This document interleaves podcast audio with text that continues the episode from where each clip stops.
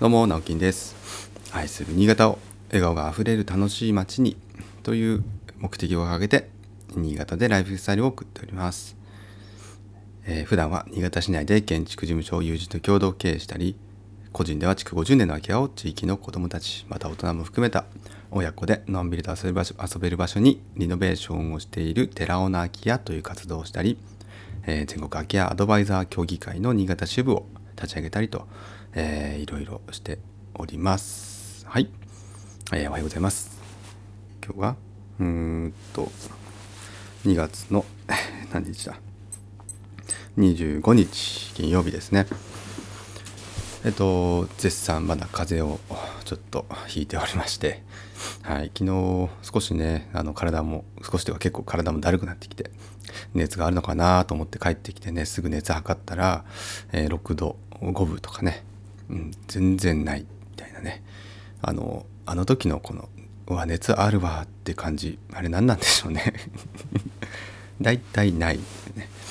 はい、で今日はまあ結構寝たので7時間以上寝たので割と楽は楽なんですけどでもちょっとこうまだ鼻水とね鼻声が、え続いてると思います。はい。まあ気をつけましょう皆さんね。えっと今日はですね、えー早速本題に入りたいんですけども昨日ですねあのまたあの私が今手売りをしているみちここっていう妻と、えー妻のお姉さんがやっているお店のクラフトチョコレート、えビーントゥーバーチョコレートですね。こちら、えー手売りを続けているんですけども昨日はですね、えっと、西野昭弘さん金婚西野昭弘さんのオンラインサロンメンバーでもある、えー新潟の同じメンバーでもある、えーまあ、ある方に、えー買っていただいたんですけども、えー実はこの方とはですね、まあ、ちょこちょこその顔見知りぐらいでなんかイベントとかでね、えーなんかサロン関係のイベントとかでちょっとあったりとか、えそんな程度であとは SNS でずっと、まあ、こうフォローしていたので、まあ、その活動とか見ていたんですけどもこの、えーまあ、千恵子さんっていうんですけどね千恵子さんはえっと、心の育みスクールみたいな、えーお名前でですね。まあそのなんて言ったらいいんでしょう。まあ多いのが例えば子育てとかあと家庭のなんか悩みとかあと仕事もそうなんです、まあ、人生におけるちょっとこう悩み事みたいなものをですね、えーまあ、上手に多分聞き出すんだと思うんです。それをまあオンライン上でやられたりしてるんですけども、えーまあなんか昨日はですね私ももうなんか知らず知らずにコンサルを受けていたような 感じですごくね話しやすかったんですよね。で初めてお会いねちゃんと話すのって初めてでうん結構深い話までしてたんですけどやっぱりそれって才能なのかなと思っていてでその中で私があの意識していなかったような、えーまたこう地域のためとか、えー人のために役に立ちそうな事業というかサービスというか提供できるものっていうのがね見つかったんですよ。びっくりして私も 話をしていてあれ？これってもともと持ってたなって思ったんですよね。そうなんですもともとこれはあの多分私の何ていうんですかねやってきたこと経験則の中にちゃんと入っていて結構大きなことだったと思うんですけどそれをうーんなんか大々的になんかこう提供しようとは思ってなかったんですよね。それが改めて話をしていたらあれ？これって今やってる例えばこうやるやろうとしてる街づくりみたいな街つなぎみたいなねところとか空き家のねこととこととかと結構つながるのであれと思ってびっくりしました。で、まあ、今日はそのお話をちょっとしたいんですけど、うん、テーマとしてはですねそうですね。やっぱりあのうん、なんて言ってるんでしょうこうなんて言ったらいいですかね話をま聞き出すのが上手な方とまあお話をするとやっぱり自分のまあ気づかなかったまあ魅力というかえっ、とできることもっともっと人に役に立てること自分にとってはあの普通だと思っていたことが、えーそれが実は価値があることだったみたいなことって、ね、結構あると思うんですよ。でまさに昨日はそんなことをちょっと体験したのでその話をしたいと思うんですけどもとまずですねこれでも以前もお話ししたと思いますあのなんかサラリーマンしながら副業は結構いいよねみたいな話をしたと思うんですけど、まあ、そこにつながるんですよね。あと私は、えーと、専門学校を建築系の専門学校を卒業して7年間、えー、とある、まあ、ちっちゃい企業にハウスメーカーに勤めて、まあ、住宅新築住宅っていうのを手掛けてい、きましたでその後にと29の時に、えー、独立開業してですね設計事務所という形建築事務所かな。設計とあと施工もやったので建築事務所っていう風になると思うんですが工務店とまでちょっといかないんですけど、まあ、工務店みたいなものです。を一人で、ま、6年ぐらいやってでその後に今の U ハウス工業という会社に、ま、入ったという形になるんですね。でここ、うんと、意外とというか皆さん気にされててなんで独立開業をしたのにまあ、果たしたのにそんなに早く？なんで今会社に入ってるの？っていうのは結構聞かれるんですよね。まああのその理由も大体分かります。ね自分で自由にややる力があったのになんで今会社に入ってんの？って本当にそのそういうその通りだと思うんですが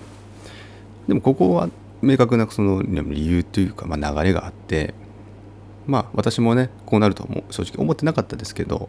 今となっては本当にいいえ環境で働かせてもらってるなと思っています。でその辺の経緯を少しまた、え整理してお話しまずしたいんですけどまずその独立開業してる時に、えー、と今の会社 U ハウス工業の、まあ、創業者である、まあ、有坂さんという方がいるんですね。この方が、まあ、友人の、えーと、女友達友人の、えー、お父さんだったんですね。で、えー、ある時からまあちょっとこう知り合いになって共通のちょっとお客さんがいたりしてああのこう顔合わせしてそこからあの設計の仕事だけ私あの発注いただくみたいな形で、えー、ちょっと仕事でもつながりができたんですね。でそうこうしているとあの有坂さんももう60を過ぎて、うん、後継者が実はいないことに悩んでるっていう相談を私が受けたんですねある時。で娘が2人いて、えーまあ、その片方と私ねあの結構仲良かったんですけど、え私に白羽の矢が立ったわけですね。うん、その時はまだ私びっくりしてあのねリフォーム屋をちょっとなんかやってみる気はないかねみたいな あのザザ白羽の矢が立ってですね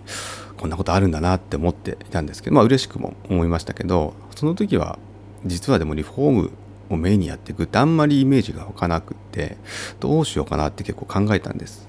でそんな時にえっとその有坂さんの娘さんいますね。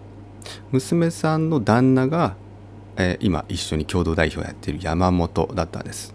でこの山本は私と幼なじみでもう、えーと、気が付いた頃には一緒に遊んでましたっていう あの保育園の頃からのもうずっと仲がいい幼なじみで彼は全然建築の仕事をしていなかったんですね。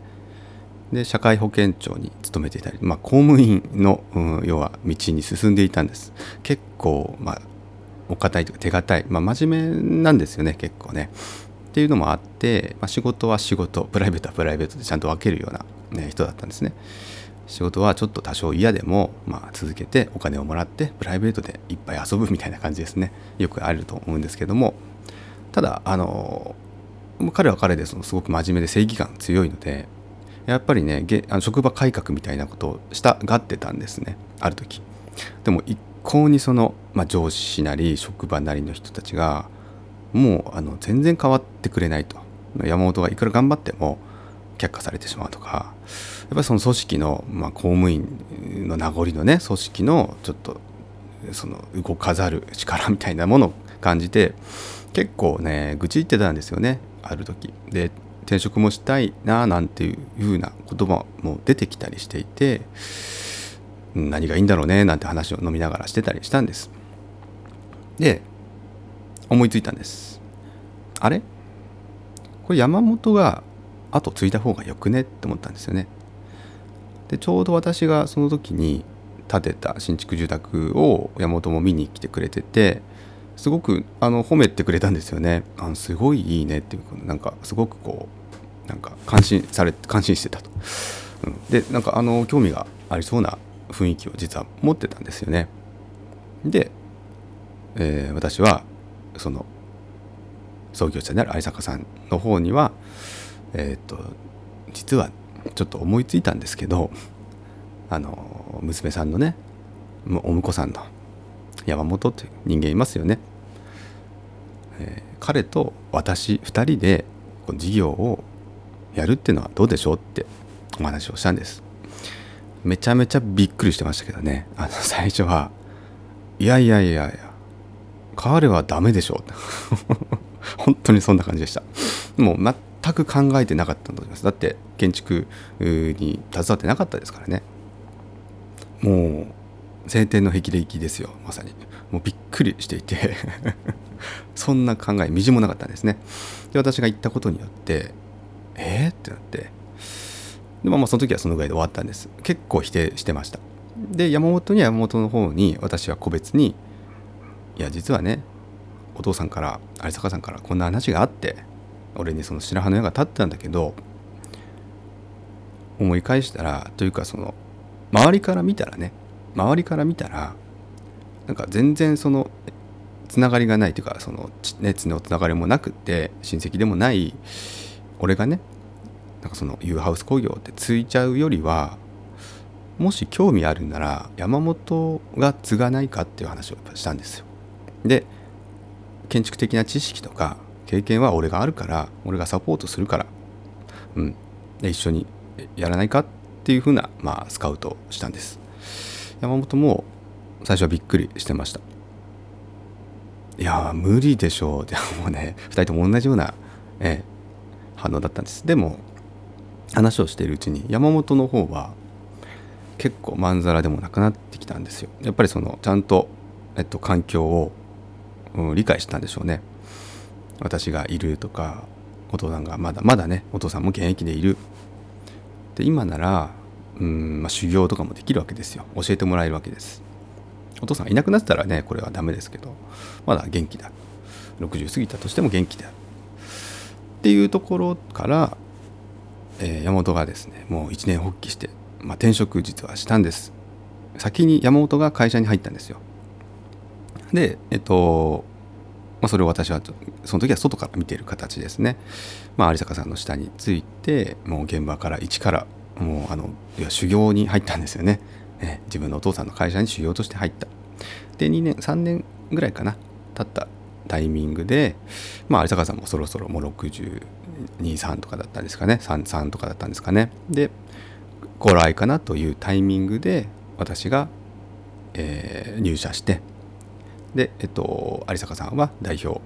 のその座からですね退いて一応平社員という形に戻ったんですがで山本を代表取締役としてでこれはなんか私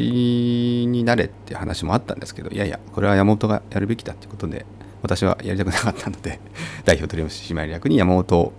なってもらって私が取締役という形でただ形としては共同経営という形でですね、えー、事業承継を果たして今3年目というもうすぐ丸3年ですから4年目に入りますね。という流れ要は事業承継をこう経験したんです自分で。でこれが今のところすごくうまくいってるんですね、うん、で共同経営だから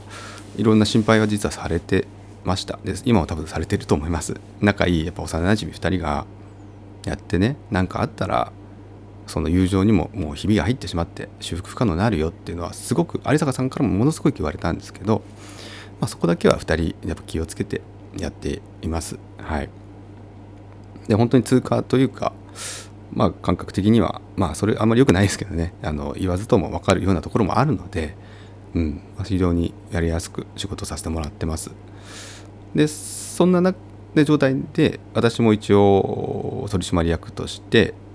給料をもらいながら、まあ、役員報酬ですね。毎月の役員報酬もらいながらも動きとしては、うんと、結構自由なことをさせてもらってます。でここが実はすごくよくってなんで、えーと、独立開業したのにその後に会社に入ってんのかと。それは最初の条件で実はちょっと山本と話をしました。なるべくあのフリーランスに近い形で俺は、うん、自由に動かせてくれないか。で山本もそれを分かってくれたんですね。はい。ちゃんと仕事もしますよ。仕事もしますけどリフォーム屋もやりますけど、うん。まあ、いろんなとこに行くっていうのを許してもらったわけです。はい。まあどかすぎたら怒られますけどね。うん、でもそれがあるから私は独立開業した時要は一人でやってる時って自分が稼働しない限りはお金が生まれない状態ですよね。設計事務所特に。自分が設計して家を建ててお客さんとね打ち合わせをしてそれ全部自分でやらないとお金が生まれないんですよ。ってなった時にやりたいなって思うことが他にあったとしても例えばそのその時もね古いものが好き空き家とかリノベーションとかやりたいなって思っててもやっぱ新築の仕事を取らなきゃいけないし話が来たらそれに、えー、ちゃんと、えー、向かわなきゃいけない。全然今よりね動きが悪かったんですよね。であの今の方が実はすごく自由に動けてます。ちゃんとお給料もいただいて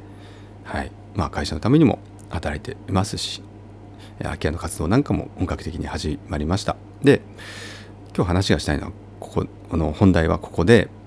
こういう事業承継に悩んでいる、まあ、地域のお店とかってあると思うんですよね。今まさに多分そこに差し掛かってきていて後継者がいないだから自分たちがいなくなったらお父さんがいなくなったらもうこの店終わりだねっていうなんかそんな状態だったりすると思うんです見てても。はい、で、えー、これその空き家とかに関係するんですけどやっぱり空き家を直してね例えばじゃあ住んでもらうとかなってもやっぱりその町に魅力がなかったら人って来てくれないと思うんですよね。あと移住してくれたりとかあとずっとずっとその地域にいるってことはなかなかやっぱ魅力がなかったらしないですよね。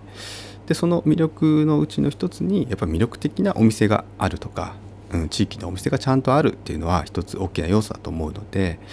えー、そこに対してじゃあ事業系事業承継をうんどんな形でやりましょうかっていう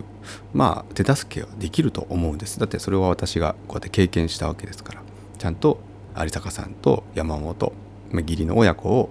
えー、上手につないで実現したわけです。はい、これって結構面白くないですか？別に私がそこでお金もらったとかそういうことではないんですけどでもその形が一番いいって結構最初の直感的に分かったんですよ。なんでそういうものを、えー、お手伝いしてみるとか、うん、また全然違うね例えば酒屋さんとかねすぐ近くにある酒屋さんとかのうん例えば息子さんとかがなかなか継ぐ気がなければちょっとじゃあ酒屋さんやりたいっていう若者を、うんまあ、連れてきてね最初はちょっとこう修行という形で入って、えまあ、事業承継だんだんしていくみたいなそんなこうマッチングって呼んだらいいのか事業承継のお手伝いはなんか私だからできそうな気がするんですね。